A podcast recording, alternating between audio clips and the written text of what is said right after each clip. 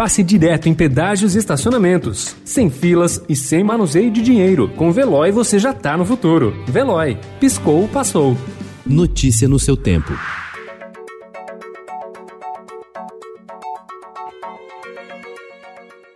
Olá, seja bem-vindo. Hoje é sexta-feira, 8 de janeiro de 2021. Eu sou Gustavo Toledo, ao meu lado, Alessandra Romano. E estes são os principais destaques do jornal O Estado de São Paulo.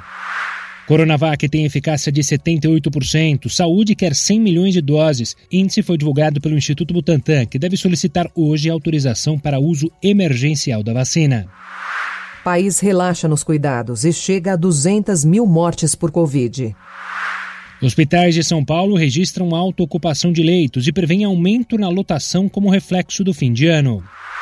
União gastou 13 bilhões de reais para cobrir calotes de estados.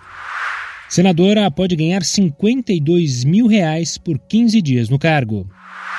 ONG projeta 700 bilhões de reais para o agro com título verde. Cresce movimento para afastar Donald Trump.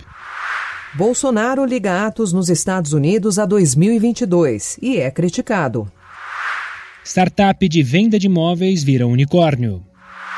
Zorro chega aos 100 anos. Filme com herói rebelde completa um século. Notícia no seu tempo. Pegando a estrada ou só indo no shopping? Com o Veloy você já está no futuro e passa direto em pedágios e estacionamentos, sem filas, sem contato e sem manusear dinheiro. Aproveite 12 mensalidades grátis e peça já o seu adesivo em veloy.com.br. Veloy. Piscou, passou.